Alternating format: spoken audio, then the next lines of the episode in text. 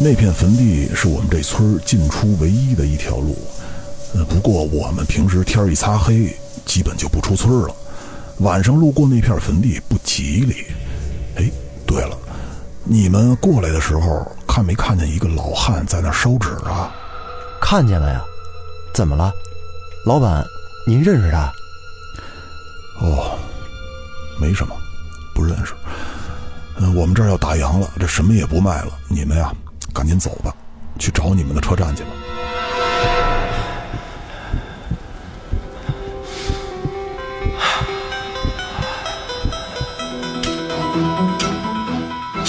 大家好，欢迎收听复古宇航员电台《民间奇谈录》，我是老岳，我是雷子。今天我和雷哥将一起来为大家演绎这个故事。哎，这是一期精品特别节目。如果在收听过程中出现身体不适，请立刻关闭你的设备。那接下来，请深呼吸，我们开始今天的故事。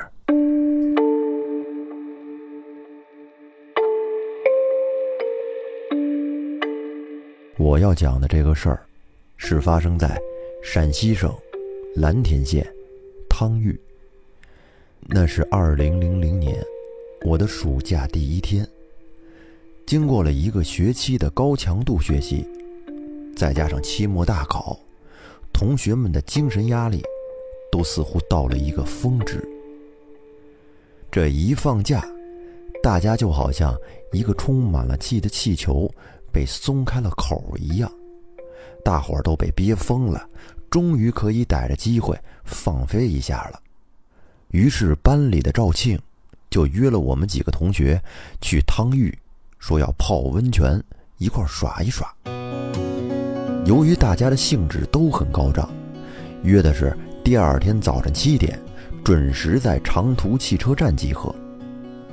结果这一宿，我们兴奋的连觉都没睡好。早晨六点多就从床上爬了起来，比平时上学起的都早。到了车站，竟然没有一个迟到的。我们坐了当天的头一班车，来到了蓝田县城。因为出来的早，大家都没有吃早饭。而蓝田这儿最出名的美食是饸饹。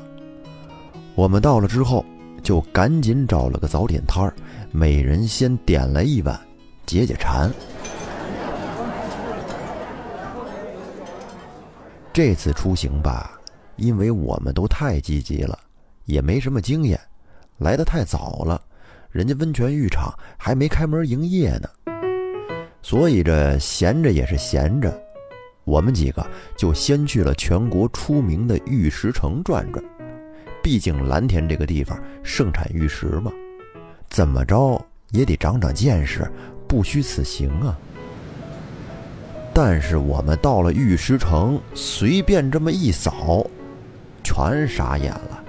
先甭说懂不懂行，就单看这价格，像我们这穷学生，也就只有看看的份儿，全都价格不菲，而别的心思基本上可以完全忽略。转着转着，很快。时间就到了早晨十点，温泉一条街终于是陆续开门营业了。说到这儿，我插个题外话啊，就现在这个画面，在我眼前出现的，竟然是洗浴中心一条街，灯红酒绿的，但实际不是啊，人家这就是正经的泡温泉的地儿。赵庆带我们进了一家装修看起来还不错的店面。说是他父亲经常带着他母亲来这儿泡温泉。我们那会儿基本上都是第一次泡温泉，赵庆可就手舞足蹈的跟我们这儿开始装逼了，感觉这温泉店就跟他们家开的似的。哎，我跟你们说啊，这泡温泉水温最好在四十度以上，四十五度以下，这对身体有太多的好处。知道这温泉里主要的成分都有什么？我告诉你们啊。这温泉的形成和地质有很大。我们是边听赵庆普及知识，边走进了更衣室。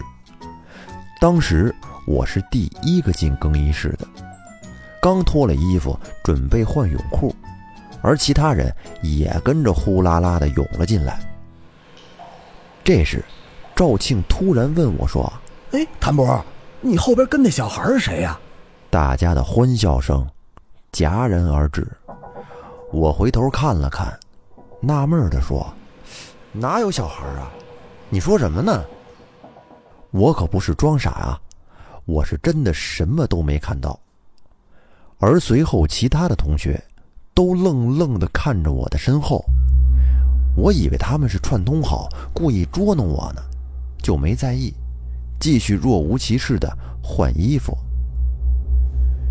这时候，赵庆突然过来。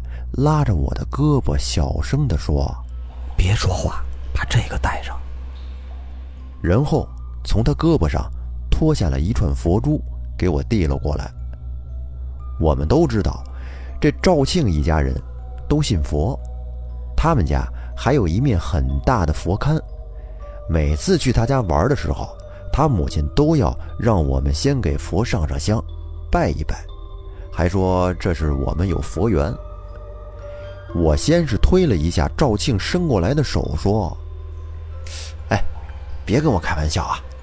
你们这点小把戏，我早看出来了。”与此同时，我看着赵庆那种关切的眼神，虽然我嘴里满不在乎的这么说着，但是我心里却已经开始意识到，他们应该不是在跟我开玩笑，应该是有什么事儿。赵庆被我推开的手又一次的伸了过来，而我也下意识的接过了佛珠，赶紧的戴到了自己的手腕上。这会儿，好几个人都连忙惊讶的说：“那个小孩瞬间就不见了，眼瞅着就从我身后消失了。”听了这话，我有点慌了。我说：“哥几个，要不然……”咱就别泡了吧，这气氛也太扫兴了。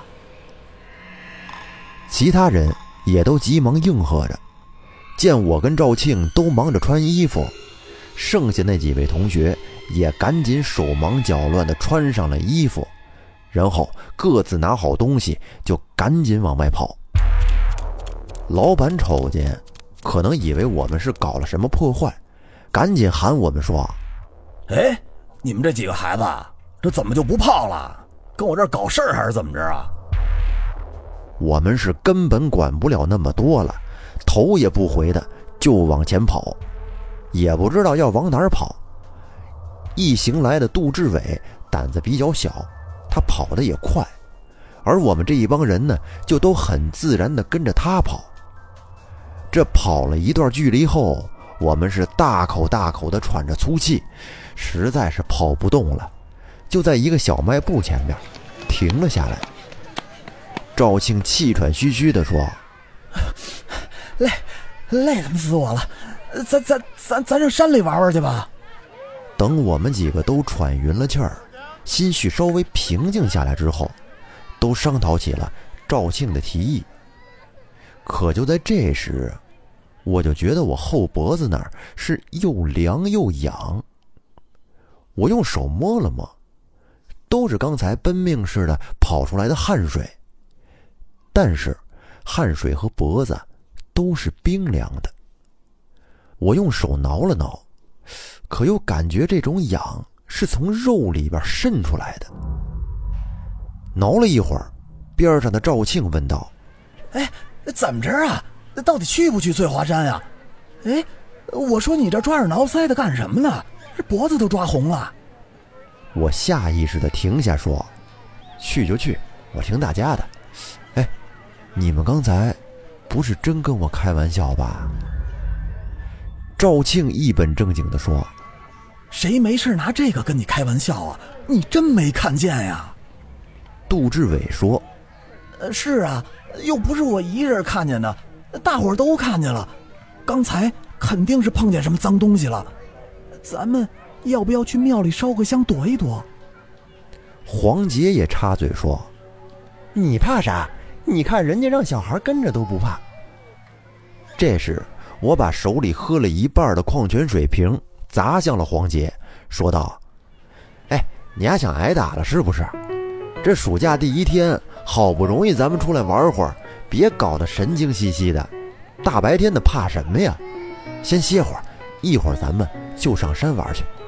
黄杰赶紧又解释说：“我可不是那意思啊。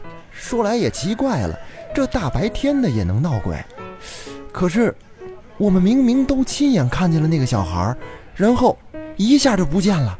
你说那是什么玩意儿啊？我看你就像鬼，你丫是真欠揍了。”说着，我就要起身朝黄杰走过去。赵庆赶紧拦着说：“我说行了行了，我看都够怂的，当时没一个跑得慢的，都别说了，事儿已经都过去了，赶紧歇会儿吧。咱买点东西带上，到了景区估计什么都贵，然后咱们赶紧找车上山去吧。”于是我们这帮人稍微休息了一会儿，又在小卖铺买了点零食和水，就像是打了鸡血一样，便风风火火的。赶去了汽车站，坐上车，直奔翠华山。路上大概有一个多小时的路程，我们好像都还沉浸在刚才的事情中，大家都没怎么说话。而我一路上就一阵儿一阵儿的感觉脖子后面奇痒无比，净顾着挠脖子呢，也没休息好。不知不觉，我们就已经到了翠华山。一看表，这会儿已经是中午十二点多了，舟车劳顿，大家也都饿了，于是我们随便找了个小吃店，吃了个西安套餐。什么是西安套餐？就是标准的老三样：凉皮儿、肉夹馍，还有冰峰。啊，这个冰峰是西安本地出的一种饮料，橘子味儿的，和北京的北冰洋差不多。吃饭的时候，我们几个。基本上是缓过了点神儿，因为我们都是第一次来翠华山，不熟悉路，就问饭店老板从哪儿进山呀？门票多少钱呢？里面都有些什么好玩的？结果健谈的老板毫无保留地告诉了我们，怎么像村子里的本地人那样，不用买票，从村子后边的一条小路可以上去。最后呢，还给我们的饭菜打了折。不知道是不是因为我们是学生的缘故啊，照顾我们。于是我们为了省点钱，还真就按照老板所说的，直接绕到了村子后边。结果还真找到了一条进山的路。而赵庆呢，则是像尽地主之谊一样，走在最前面带路，而我在最后面压阵。一路上，我的脖子。还是一直在痒，我时不时的就得用手使劲的挠一挠。走着走着，杂草是越来越高，甚至已经高过了我们的头顶。赵庆回过头，疑惑地说：“哎，咱们这是不是走错路了？这一会儿再碰到点野兽什么的，怎么弄啊？”听了这话。我们四处看了看，全都是高高的、看不到头的野草，于是我们才决定原路返回。可是，在回去的路上，我们看到了一个岔路。我说：“哎，我说，咱们刚才可能真是走错了，要不然走这条试试吧，没准这才是上山的路。”现在回过头来想想，我觉得当年处于青春期的我们。个个都是逞能的专家，什么后果都不带想的，连路都不认识就敢进山，多危险呐！于是，在我的指引下，大家都同意换一条路继续走走试试。这条路很窄，两边都是从山上流下来的泉水，清澈的很。虽然还没有找到路。但是我们一行人已经是美得不亦乐乎了。不过我发现，这会儿我的脖子却痒得更厉害了，甚至整个后背都开始痒了起来。走着走着，我们穿过了一片松树林。突然，最前面的赵庆停住了脚步，我侧头一看，映入眼帘的是一大片空地。再仔细看看，不对，这应该是一大片荒凉的坟地。瞬间，我的头皮都麻了，后背发凉，两腿发僵，心中耿耿于怀的在想：不会这么邪门吧？刚才在汤浴碰见了个能凭空消失的小孩现在我们这又莫名其妙的走到了坟场。今儿这是怎么了？出门没看黄历呀？这是。我故作镇定的说：“这个山里有坟很正常，都别害怕啊，穿过去就上山了。哎，对了，我听老人们说过，大家可都别踩坟土啊。哎，赵庆，你家信佛，身体也壮实，要不然你在前面带路吧。”赵庆犹豫了几秒钟，便继续往前走。这时，突然出现了一个老大爷，穿着一身中山装，正蹲在坟前烧纸。于是我便走过去打听：“大爷，跟您打听一下，请问这条路能上山吗？”大爷没说话，慢慢回头看了看我。又点了点头。只见这大爷的脸色呈现出一种惨白，而他的左眼应该是已经失明了，只有眼白，完全看不见瞳孔，而且向外凸起，花白干枯的头发蓬乱地遮住了另一侧的脸颊，显得十分诡异。但是人不可貌相。我们都觉得，这大爷在这烧纸，想必也是本地人，应该会了解地形。既然大爷说能上山，我们就继续顺着这条路往前走。不一会儿，就走出了坟地，到了一个山村里。我们走了很长的路，都渴了，这一路上带的水也都喝光了，于是就找了一个小卖铺。每人买了瓶水，蹲在小卖铺门口休息，顺便呢找小卖铺的老板打听下该怎么去山上。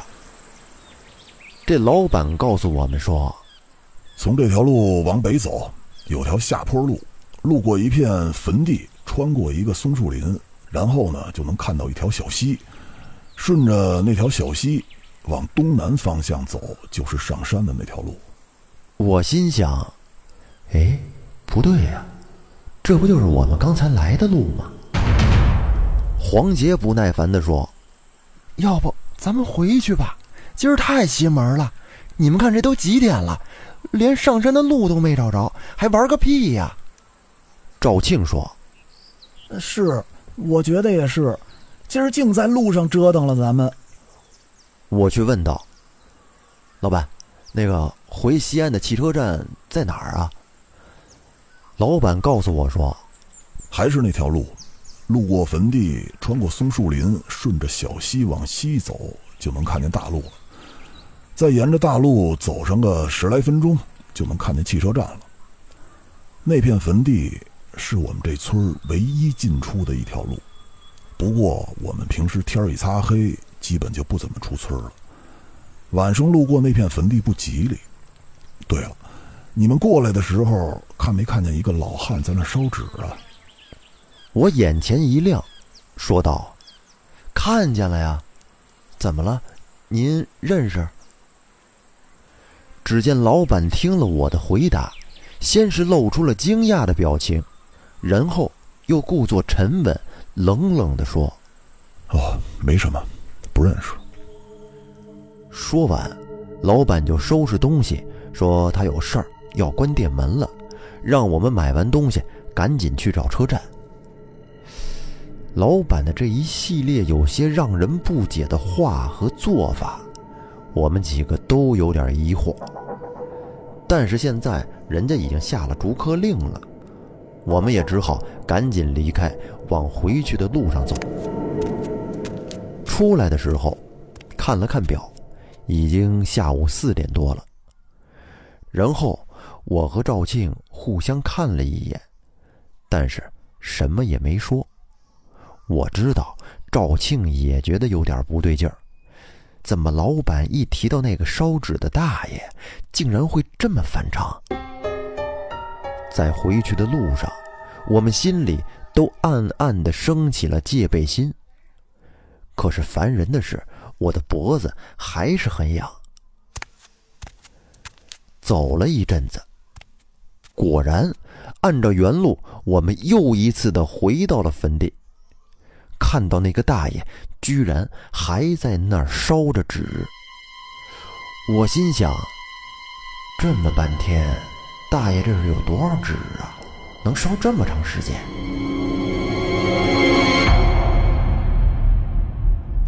然后我们小心翼翼的绕着大爷，按照小店老板说的，继续往西走。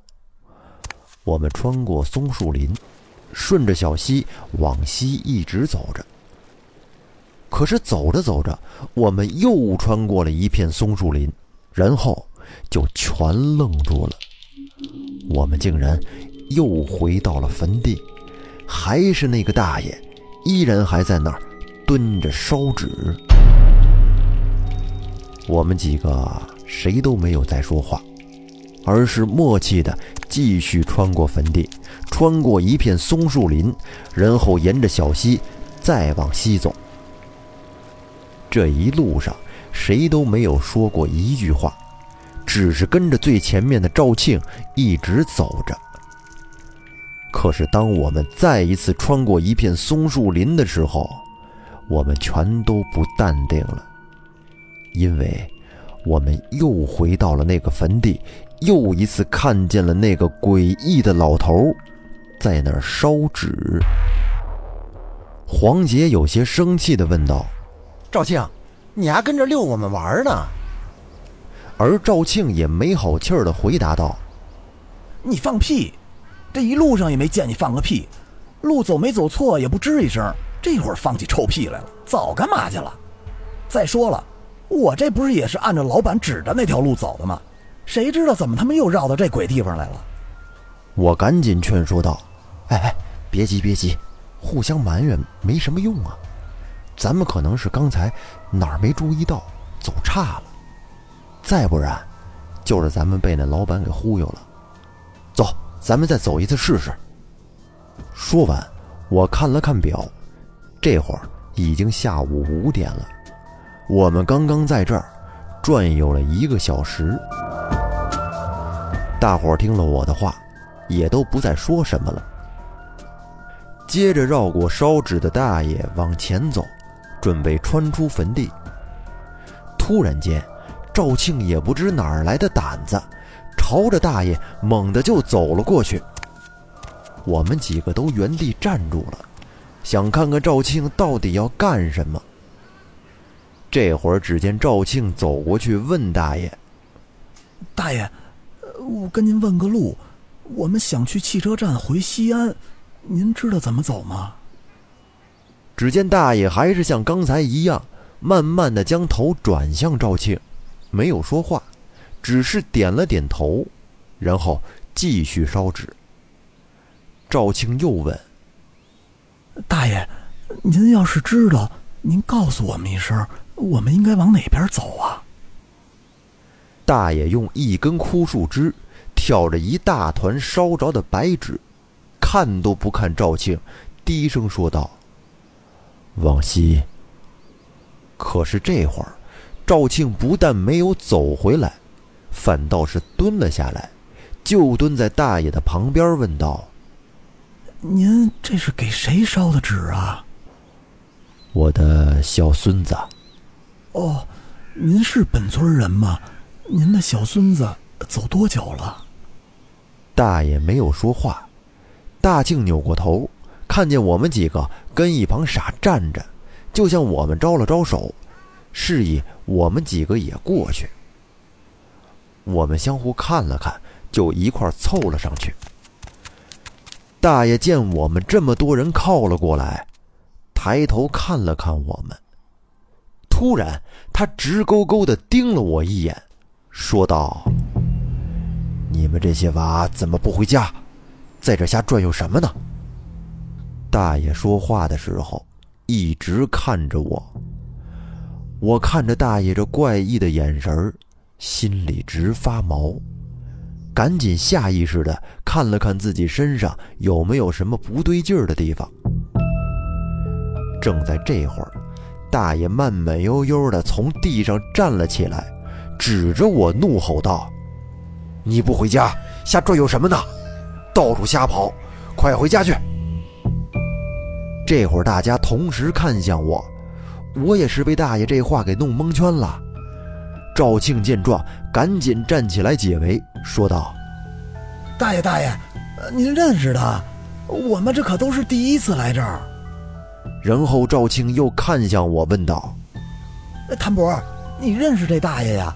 这是你家亲戚呀？”我不知所措的赶紧回答说：“不，不认识啊，不是大爷，您这有什么火？跟我这撒什么呀？您是我什么人呀？这么凶我？我们还不知道要赶紧回家，这不是找不着路了吗？”这会儿，其他人也赶紧冲着大爷讲情似的说：“是啊，是啊，我们走错路了。”而大爷却依然眼神犀利的看着我说道：“你们不认识他，我可认识他。”说着，大爷一只手一下搂过了我的脖子，那速度快的根本就不像是一个年迈的老人应有的速度。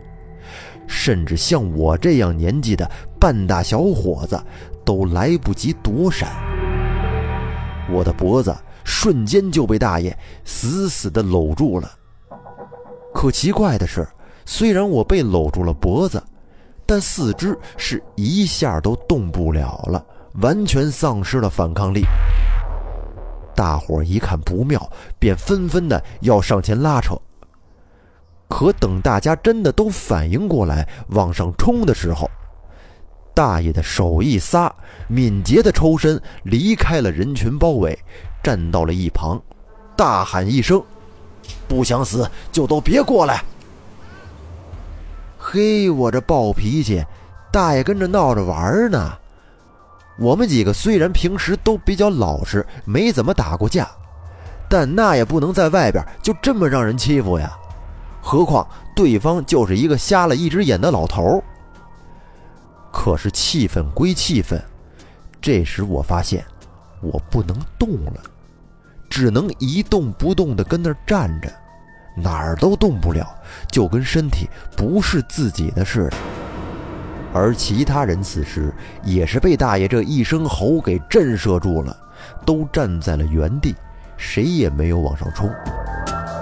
这时，只见大爷转过身，嘴里念叨着什么，一只手紧紧地攥着拳，另一只手里的枯木棍子用力往下一插，直直的就插进了身边的坟头上。然后，攥着拳的手往坟头上一摔，摔了什么，没有看到，但是却感觉到有一股阴风从四面袭来。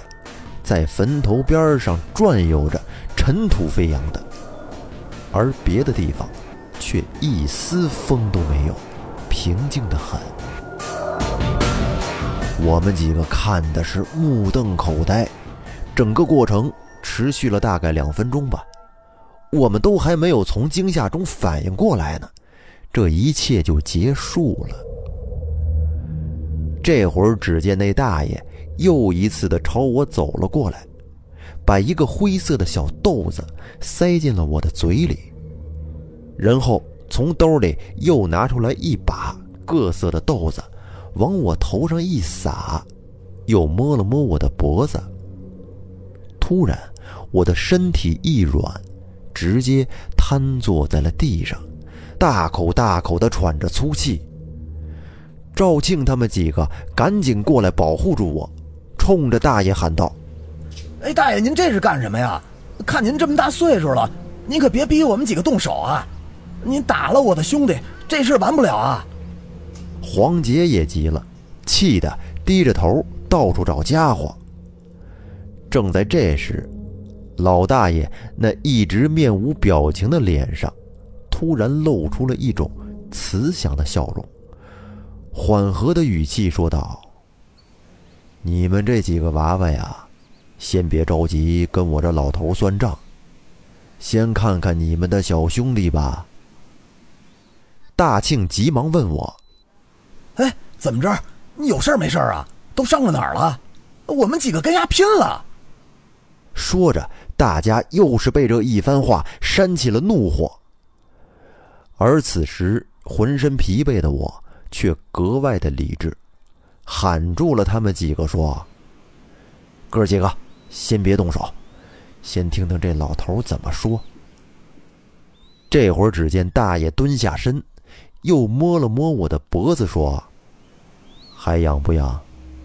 我回答说：“哎，不痒了。”怎么回事啊？您怎么知道我脖子痒了一路啊？嘿嘿，你背着他走了一路，是你把他背回来的。啊？您说谁呀？我背着谁了？你们这一路就没看见个小孩子跟着你们？是不是从那之后你就开始痒痒了？好好想想。大伙一听到“小孩子”三个字儿，一下子就都恍然大悟了。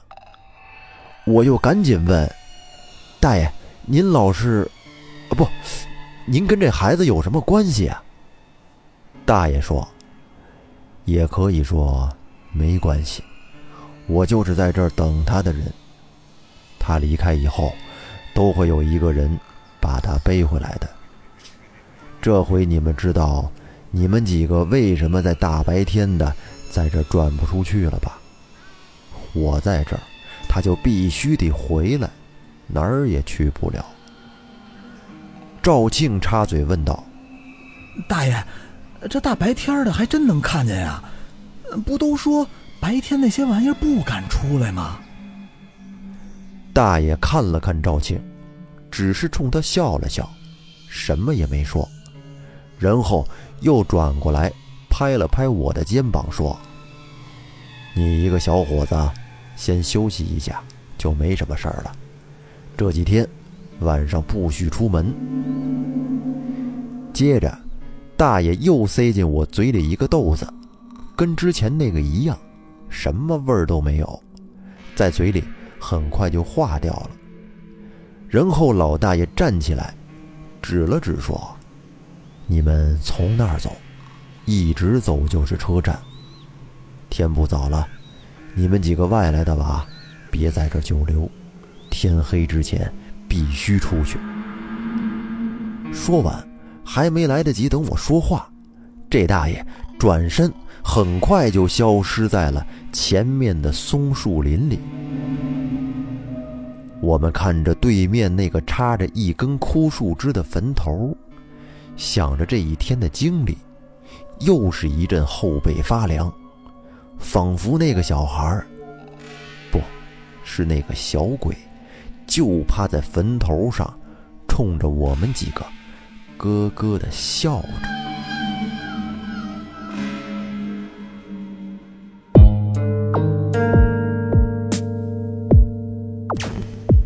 这个故事呢，到这儿就告一段落。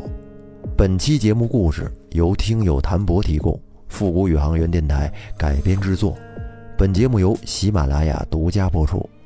另外，如果您想把您身边的故事通过复古宇航员电台进行艺术化的制作呈现，分享给更多的听众朋友，那么请联系我们，您的故事将有机会被节目组选中，期待您的参与。